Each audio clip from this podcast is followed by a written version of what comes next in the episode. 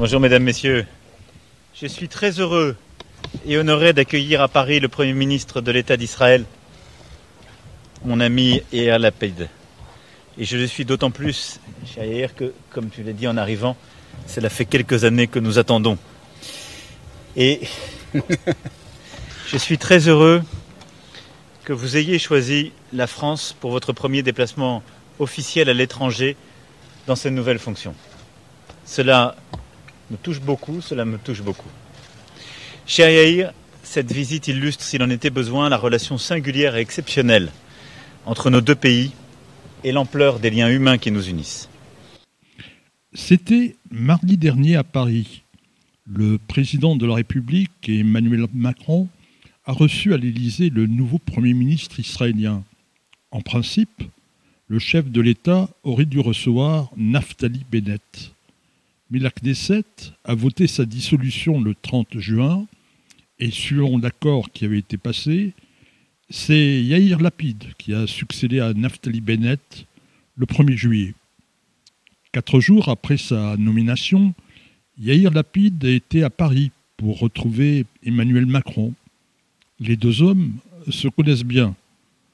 On sait que Yair Lapid est à ce poste jusqu'au 1er novembre. En effet, pour la cinquième fois en trois ans et demi, les Israéliens vont voter pour élire les 120 députés de la Knesset à l'automne prochain. Mais bien malin, oui, bien malin, qui peut aujourd'hui pronostiquer les résultats Mais une chose est certaine, Yair Lapid a un parcours atypique qui ressemble par certains aspects à celui de son père. Cela ne fait que dix ans qu'il fait de la politique. En 2012, Lapid fonde son parti, Yesh Atid.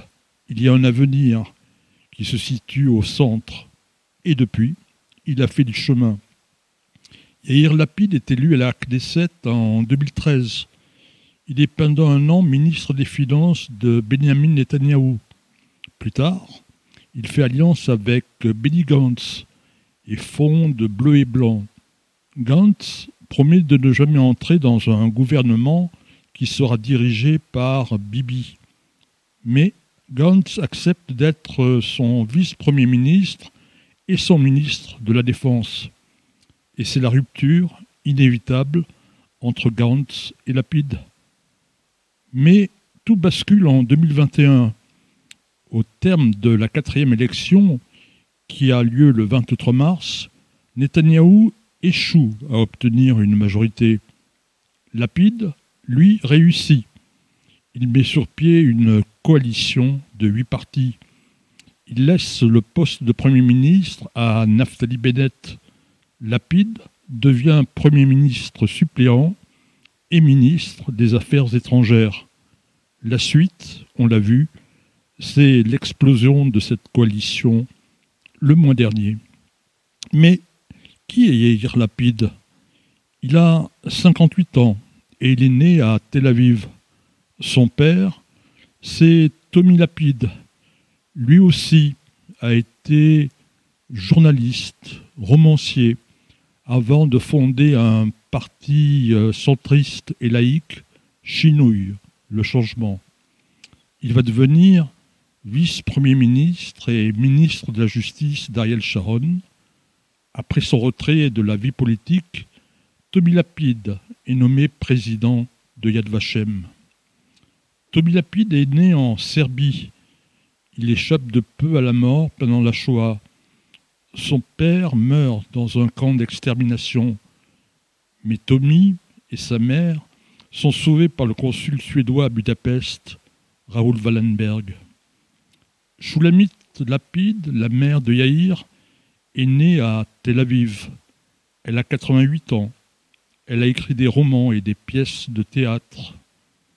Et le grand-père maternel de Yair Lapide, David Giladi, a fondé en 1948, avec d'autres journalistes, le quotidien Maariv.